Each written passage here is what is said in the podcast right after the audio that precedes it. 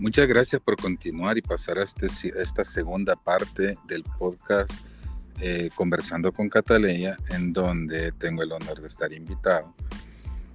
Como les comentaba, les estoy contando un secretito que eh, pues una de las cualidades de Cataleya es que también es abogada. Y por ser abogada, pues tiene el bagaje, la experiencia además, y, exitosa además, en defender y defenderse a sí misma. Y con el criterio de combatir la desigualdad, la justicia. Esa parte se comprendería, comprenderíamos todos nosotros, por qué estamos hablando con Catalina. Mi pregunta sería, ¿cómo complementas el tema de la teología como tu tercer carrera eh, y experiencia además de trabajar con la gente? Esta parte sería como que es la parte fácil, pero ¿cuál es el reto para una teóloga ejercer también como periodista? Y como abogada en el relato, en la búsqueda de la justicia de los hombres, cuando el ser humano cataleya también es teóloga? Pues, ¿qué te digo? Eh, las tres carreras profesionales siempre pensé que estaban acorde y en la misma sintonía. Es más, eh, mi sueño era estudiar psicología porque era la siguiente etapa para hacer un conocimiento total, para poder conocer la mente, la mente humana. Entonces estoy pendiente, si, si aún tengo vida, de estudiar psicología. Pues ¿Cómo entonces, eh, ya que eh, es, bien breve tu, respuesta y yo estoy interrumpiendo porque quiero que agregues el componente, ¿cómo haces para que no duela? Teniendo tres carreras, ejerciendo el arte del periodismo como periodista que te lleva a ser escritora. ¿Qué hago para que no duela? okay. ¿Qué haces para que no? Porque cuando nosotros, por ejemplo, en mi persona que tengo una crisis de fe permanente, que tengo una crisis de fe permanente, pues yo no espero que Dios sea el, el árbol en el desierto que me ha de cobijo para continuar. El, el ateo tiene el reto de que al no tener eh, los elementos cristocentristas como factor de alivio y tiene que asumir con las experiencias y las herramientas que tiene, porque no hay nada después, según el ateo, o para los que se dicen ateo. Porque quiero explicarle a la gente que hay, una gente, hay, hay personas que son ateas sin Dios y hay personas que son antirreligiosos y se justifican ateos. Esos que andan atacando que la fe, que el cristiano, que el católico, que el papa, estos andan buscando pleito, pero está esa persona que no tiene fe y no le interesa hacer valer su incredulidad a la parte espiritual. Pero ¿cómo hace alguien como usted que tiene la fe como un pilar fundamental en su análisis para la validación social, en donde la fe es una de las situaciones que el periodismo y el derecho ya no se vuelve tan amistoso. ¿Cómo hace para que ya no duela? Es que creo que ahí está, está un tanto equivocado, sí son amistosos, pero quizás quisiera hacer un, paréntesis, un pequeño comentario acerca de, la carrera de teología. las personas piensan que ser un teólogo es ser religioso y cristiano o católico. pero hay muchas personas que entran a su primer ciclo en la carrera de teología creyendo en Dios y se gradúan creyendo que no existe Dios. Porque el conocimiento de la palabra y la eh, es esculcar, escudriñar la palabra escrita en, una, en un libro llamado Biblia, hace que muchas personas que estaban cegadas o creyendo que, que aún habían palabras en el texto bíblico que no podían tocar porque era vetado para ellos, terminan no creyendo en lo que sus padres les inculcaron y terminan no creyendo en Dios. Yo tuve compañeros en la, en la universidad que eran hijos de pastores o que eran familiares de sacerdotes, entraron a estudiar teología llamados por la inspiración de ellos o por la necesidad de, seguir con el trabajo de ellos, en el caso de los hijos de los pastores, y terminaron no creyendo en Dios. Terminaron dándose cuenta de que lo que les predicaba su, su padre en el púlpito no era del todo cierto. Entonces, porque la teología no es solamente el estudio de la Biblia, sino que se estudian diferentes, diferentes este, materias. Y entonces estudiar teología no es que la persona teóloga tiene que ser cristiana o tiene que creer en Dios. Hay muchas personas que, que como le digo, terminan no creyendo en Él. Si hablamos de religión y hablamos del cristianismo, que es el que yo he practicado, no estaría apegado a, la carrera de derecho, porque pues los cristianos todo le dejan a Dios. Los cristianos es si Dios quiere y los cristianos es que se haga su voluntad. Pero los teólogos buscamos justicia, los teólogos sabemos que profundizando en la palabra, más allá de lo que está escrito, hay una forma de interpretarla y en, basados en esa interpretación entra el derecho, que es la búsqueda de la justicia y el bien común. Entonces, por eso le digo que está, compaginada las tres carreras, porque luego de conocer este, en la esencia de lo que es la teología y ese ser supremo que la rige, o que rige la, porque religiones no hay. Ese es otro gran error, porque no hay religiones. Hay una palabra y hay un, hay un personaje llamado Jesucristo, que es al que todos siguen o seguimos, y él no dejó religiones. Entonces ese es el primer error que, es que hay que irnos quitando, porque no hay religiones. Él no dejó religiones. No existen religiones. Existe una sola palabra que es el Evangelio de él, de los años que él estuvo en su, en su vida pública en la tierra, según lo que dice el libro de la Biblia. Y se compagina con el derecho porque el primer revolucionario, el primer buscador de la justicia y el, primer, el primero que, quiso que la ley se cumpliera y no a, favor de unos pocos, sino que a favor de todo el pueblo fue Jesucristo. Y aquí entra el derecho, que es lo que prima en el derecho, es la búsqueda de la justicia y el bien común. El que no sea la justicia para unos pocos, sino que la justicia sea pareja para, para todos.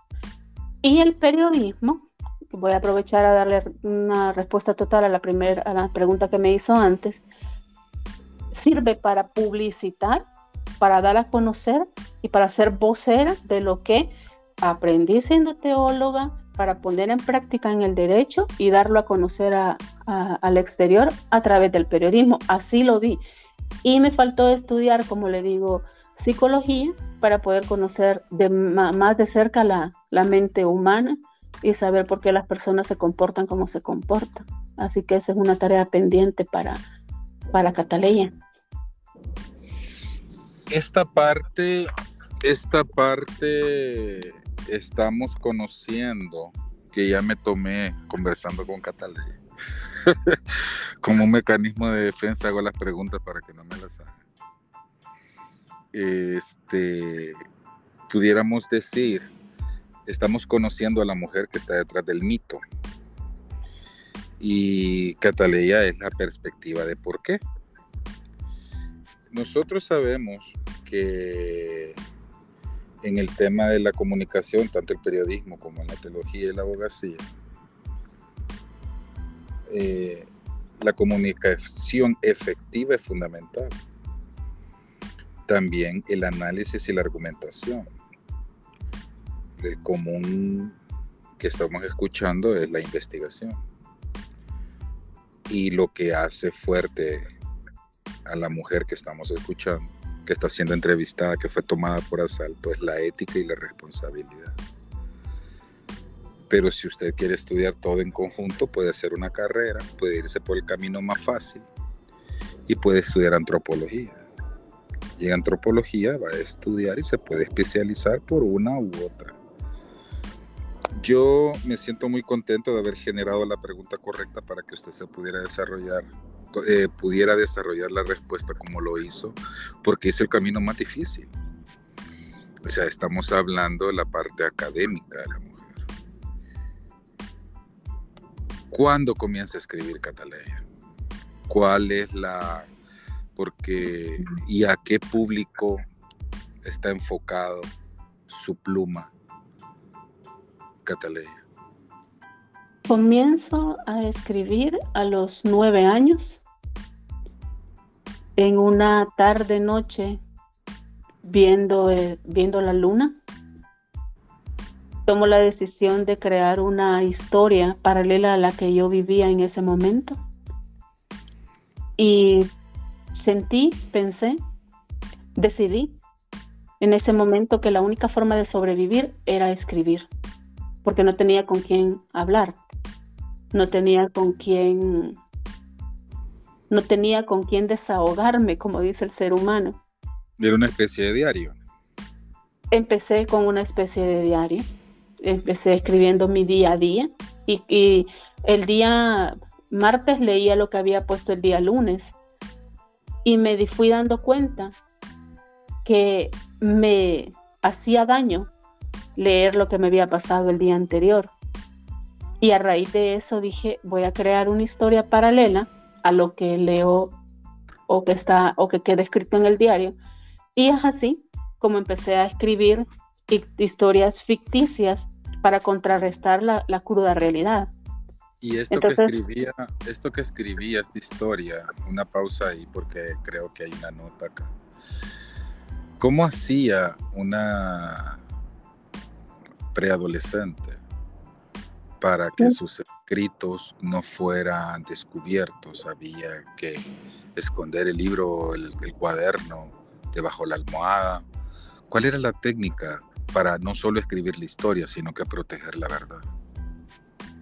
Estaba estudiando, en ese momento estaba estudiando y no existía la revisión de cuaderno a la que ahora se somete mi hija menor. que no, no, existía la revisión de cuaderno y yo escribía en medio de las, empecé escribiendo en medio de las clases. Escuchen, escuchen. Empecé escribiendo en la clase del, del día lunes en historia, por ejemplo, escribía el día de ese día, eh, eh, relacionado a mi diario. Es más, yo tengo es el, mis, mis libros y mis cuadernos de esa era en la que estudié, de ese tiempo tan lejano, es que este, los tengo guardados. Los tengo aún conmigo y, y de esa forma era la forma para que no me encontraran al inicio. Luego dejé de estudiar porque dejé un tiempo de estudiar eh, en común, digamos, con, con más niños. Y, me, y, me, dediqué a estudiar en, en, en la casa con una, con una maestra que, que, que, era personal, privada, nada más para, para que me enseñara y me siguiera el, el curso de lo que había estado estudiando. Entonces eh, ocupé uno de los cuadernos que tenía y empecé a escribir en dos partes escribía mi, diario personal, en donde contaba lo que realmente vivía y sucedía, y escribía las aventuras de esa niña para crear un universo paralelo a, lo que estaba viviendo y los escondía debajo del colchón. Así que... Y como todos nosotros creíamos que nadie nadie lo sabía. Exacto. exacto, ¿verdad? Es como, es como no te coman los dulces y los escondes debajo de tu escritorio. O sea, los tienes ahí, están escondidos, pero están ahí, es la inocencia. Y actualmente usted tiene varios proyectos de escritura. ¿Cuáles están concluidos y para quiénes están enfocados? Pues ya concluí dos, dos de mis... Ah, dos, ya concluido de mis grandes amores, de mis dos grandes amores. Eh, ya está en un podcast acá que grabé de 10 minutos o de 13 minutos en el que comentaba que ya los había terminado. Y es este, el Aventuras de Luna, las aventuras de Luna, que es el universo paralelo que, que creé para la vida que, que realmente Luna llevaba. Y de alguien, es un libro dirigido a los niños. Es para que se diviertan, para que conozcan lo que, lo que Luna conocía, lo que Luna conoció, este, pero lleva un no, quizás no sería la palabra adecuada trasfondo, y eso estaba hablando con una persona, un profesional este, que me, ayudaría a editar y a revisarme mis escritos, porque vamos a ver realmente cómo, cómo trabajamos el, el, libro de las aventuras de Luna, porque no es que lleve un trasfondo, sino que dentro de, la, dentro de cada cuento o de cada anécdota o capítulo de las aventuras, alguien que sepa, un psicólogo o alguien que sepa de, de, la mente de los niños, puede ver que, Luna está enviando un mensaje, Luna está enviando una llamada de auxilio a través de cada escritura. Entonces me decía él, estudiémosla, veamos si realmente se lo damos a los niños o se lo damos a los que estudian psicología y se lo damos a, ese, a esas este, pedagogos que, quieren ayudar a niños que están siendo violentados. Entonces, en esa línea estamos todavía en espera de, ver a qué va a ir dirigido las aventuras de Luna. Y mi siguiente amor es simplemente Luna, que estoy pendiente de que me revisen si está registrado el nombre, si está registrado e, ese nombre y no lo puedo utilizar y le vamos a dar un cambio por ahí algunas letras para que pueda poder registrarlo bajo mi nombre y que pueda ser editado y publicado. Y las aventuras de, perdón, simplemente Luna es Luna adulta, desde la adolescencia de los 15 años hasta la adultez y lo cerré hace tres días. Entonces quienes lean mi libro de simplemente Luna van a leer lo que Luna sintió hasta hace tres días y por qué decide cerrar el ciclo y por qué decide cerrar el libro siendo ya necesario darle fin para que, para que surja o resurja Cataleya, que es el siguiente libro que está en, escribiendo, que estoy escribiendo, que no se llamará Cataleya, sino que se llamará Enamorada de mí, escrito por Cataleya. Entonces pudiéramos decir que los lectores se llevarán, independientemente de las edades, con, con el apoyo que usted ahora tiene la, parte editorial, eh, estaríamos básicamente eh, una literatura bibliográfica, es, es algo, es un pedazo de usted, no es un personaje ficticio, no es creado, producto, no es producto de la imaginación, sino que es, son sus experiencias trabajadas para una fácil lectura y enfocada con un objetivo joven que lleve eh, un aprendizaje eh, para este camino llamado vida. Sería algo así entonces. Es algo bibliográfico, no es, no es un personaje ficticio, es, es una parte de usted, sus amores. Podríamos, podríamos decirlo así. Podríamos tomarlo como, como usted lo, lo dice en el caso de simplemente, de simplemente Luna. Y es que es porque nace, simplemente Luna nace queriendo que no sepan que soy yo. Así nace. Pero pues usted me conoció como Luna Turquesa.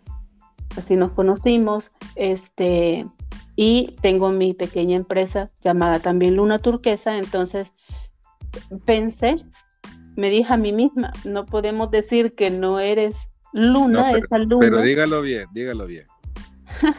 Yo me dije, no, sí, me dije a mí misma que... Mi misma. mi, misma, mi misma... Tienes eh, que... Tienes que pensar que no te van a creer que no eres tú, porque todos te conocen, sí. Bueno, tengo un tatú de luna en mi lado izquierdo que es de eh, un, un homenaje al amor de mi vida. Este, y entonces todos me conocen. como Luna. Hay personas que me dicen Luna, de, de mi entorno, de, de, de, Metrogalería, que usted mencionaba, ese grupo de emprendedores, no me dicen otro nombre que no sea Luna porque así me conocieron. Entonces no puedo decir que no soy yo, porque al final cuando lean y te lean a ti, que estás incluido en ese libro, dos por dos son cuatro, van a saber que, que, que somos nosotros, que soy yo. Entonces, no sé si será, será bien llamado bibliográfico porque no es tan formal para poderlo llamar bibliografía, sino que es, es, es de historia, pero soy yo. No podemos negar que, que, que, soy yo reflejada en esas líneas. Solamente estoy ahí con la disyuntiva de cómo voy a trabajar las aventuras de Luna, si lo voy a dejar como cuento para los niños o lo voy a dejar como ayuda para, para escuchar los gritos de auxilio de los niños violentados en la actualidad. ¿Usted ha, eh, ha pensado eh, esto, este, este, este material que está en proceso de impresión? ¿Ha pensado, pudiera darnos un adelanto en materia de las dedicatorias que se acostumbran los, algunos escritores dedicar la primera página? Buena pregunta. René. Dígame. Buena pregunta, René. Este, por eso nace la idea de, de, esta señora que me está ayudando con la edición o a ver, a ver los derechos de autor y todo lo demás que conlleva eh, imprimir un libro, publicar un libro. Cuando ella me dice que pudiera ser no, no necesario o no, no lo ve bien ella para ponerlo como un libro de cuentos más para profesionales, porque la dedicatoria de Luna comienza agradeciéndole a mi niña de ayer. Comienza pidiéndole perdón a la niña que no pude rescatar en el ayer. Entonces, leyendo ella la dedicatoria que yo ponía, que yo escribí al inicio, ella me decía, de ahí nace la idea que, que ya les platiqué. Bueno, eh, vamos a estar impacientes, ya que los que estamos aquí hemos llegado a esta segunda parte. Muchas gracias. Eh, gracias por haberme dejado conducir. Y ya con esto estoy entregando la oh, batuta. Pero no le he contestado. Okay. No le he contestado este, la, la, de, la, de, de, la, dedicatoria de Simplemente Luna. Ah, el otro material, sí. Dígame. Se, se lo dedicó a usted. La dedicatoria es al hombre que me hizo la mujer que ahora soy, al hombre que me transformó la vida para bien, al hombre que, que me encontró como una flor pálida y con paciencia me regó, me sostuvo y me, me ayudó a ser la mujer que ahora soy.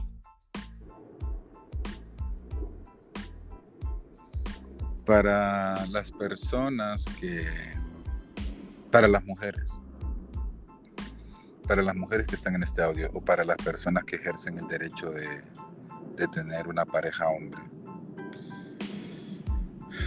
Lo importante que es estimular a la pareja. Lo importante que es, si usted sabe, se lo dice a un hombre que ha decidido enamorarse cada día de los defectos, no de las virtudes, de los defectos, que se convence cada vez que puede de que si es pasajero, si es permanente y las inseguridades que todo hombre puede tener de tener una mujer físicamente atractiva y intelectualmente magnética.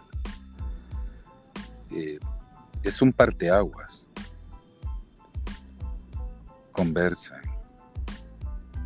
Y para ti, hombre que ejerces el derecho de tener una relación con una mujer, porque con otro hombre los lazos afectivos funcionan diferente. Con una mujer, este, hay material en Hollywood, hay diferentes contenidos en donde te advierten, no juegues a ser el salvador que ella quiere. porque te va a rechazar. Porque no estás preparado. No inventes si no sabes. No especules. Y no calles. Si desde el inicio no tienen una comunicación, porque la fase del amor romántico te nubla y dices, va a cambiar cuando ya tengamos la relación. Y si tu mujer crees, él va a cambiar cuando, se, cuando, cuando ya tengamos, cuando tengamos la relación. Y se caiga esa barrera visual que te atrajo, que te sedujo, que te influyó para que lo eligieras a él dentro de varios prospectos o de varias o de la comunidad que lo rodea y que tú seas diferente, tienes que darte cuenta que desde el primer momento que te eligió y te respondió el saludo, es porque cree en ti. No juegues al conquistador. No juegues que tú eres el que la está conquistando diciendo las palabras precisas. En mi caso, creo que hasta que ella me lo pidió, me preguntó, yo no hice ninguna referencia a su belleza porque este René Ortiz en aquel momento sintió que había encontrado la pareja de su vida. Y creyó que se sanaría mis propias deficiencias emocionales con un abrazo, un beso, y eso no va a pasar así. Ella, la mujer que elegiste, ahora sí, si elegiste a una mujer o a un hombre, es algo de dos. No, no dejes para mañana. Si quieres tener una relación como la que estamos hablando nosotros, de cinco años, para llegar hasta aquí, se ha tenido que lastimar. Y sí, la versión de mí que está en esos libros es la versión de la mujer que está hablando este día. Y no tiene discusión. Lo que esté, así será. Y no compitas, hombre. No compitas, mujer. Sea honesto contigo misma de las razones que te unen a esa persona. Porque así como tú eres imperfecto, también nosotros lo somos. Y de lo que se trata es fortalecer una relación de dos para enfrentar mil y un batallas. Con esto le entrego la batuta, licenciada Martínez. Gracias. Pues mi idea al inicio del programa era que le iba a preguntar muchas cosas a usted. ¿Quiere hacer el cierre y dejamos a la gente para un tercer bloque? Salí, entre, salí entrevistada en lugar de entrevistarlo. Pero qué bonito, qué bonito. Fue algo espontáneo. Me quedé con las preguntas escritas en la agenda. Espero que tengamos este, una nueva oportunidad. Eh, a los oyentes, a mis seguidores y a los seguidores de René estén pendientes de esta línea, ya que seguiremos hablando y esta vez sí prometo no dejarme quitar el micrófono y para que puedan conocer al René que yo conocí y al René que ahora es, que ahora es, que es hoy en día. Me, me va a dar eh, mucho gusto que, sepan la transformación que él como ser humano y como hombre ha tenido para que, para que igual que, que yo lo admiren. La admiración no es mala, a veces se mal practica, pero todos vivimos admirando y, queriendo ser como otras, como otras personas en el buen sentido de la palabra. Así que gracias por, por haberme acompañado, René. Gracias por estar acá. Gracias por, por haberme permitido en, en esa diferencia de horarios y sabiendo que estás cansado de trabajar, haber estado acá en este espacio, que también es tu espacio. Gracias y pues no te digo que te despidas de, la audiencia porque pues estén pendientes que vamos a seguir con, la línea que, que tenemos en este momento. Así sea. Un saludo a todos y gracias por compartir esta transmisión. Y ha sido difícil y el reto para que de cada quien con sus posibilidades dar lo mejor del otro. Y la perfección no existe. No existe el hombre ideal. No existe la mujer ideal. Y sanar heridas y sanar cicatrices y coser cicatrices no es tu responsabilidad como pareja. Es una labor personal. Porque te va a exigir lo mismo. Que vengas a dar. Y en nuestra cultura latina, para los que han tenido mamá biológica, que es muy importante el tema sanguíneo cuando se rejuntan, se casan, conviven, deciden tener una vida juntos, no es tu mamá, no es tu hermana, es tu mejor amiga para toda la vida. Esta es mi forma de despedirme y invitarlos para continuar. Y cuando vean eh, mi nombre en la descripción, que es conversando con Catalea y que estoy de invitado, de co-invitado, de co, que lo que sea. Denle más like a mis, audios para que me vuelvan a invitar. Buenas tardes, buenos días a la hora que sea. Sí, sí creo que así va a ser. Así que me despido, quizás con dejando eh, las últimas palabras las últimas palabras de René, la mujer y el hombre ideal no existen, sino que dos seres imperfectos que con sus virtudes y, sus defectos se complementan. Gracias por haberme escuchado, gracias por sus comentarios, gracias por compartir mi contenido y darle like. Esto fue Conversando con Cataleya. Buenas tardes.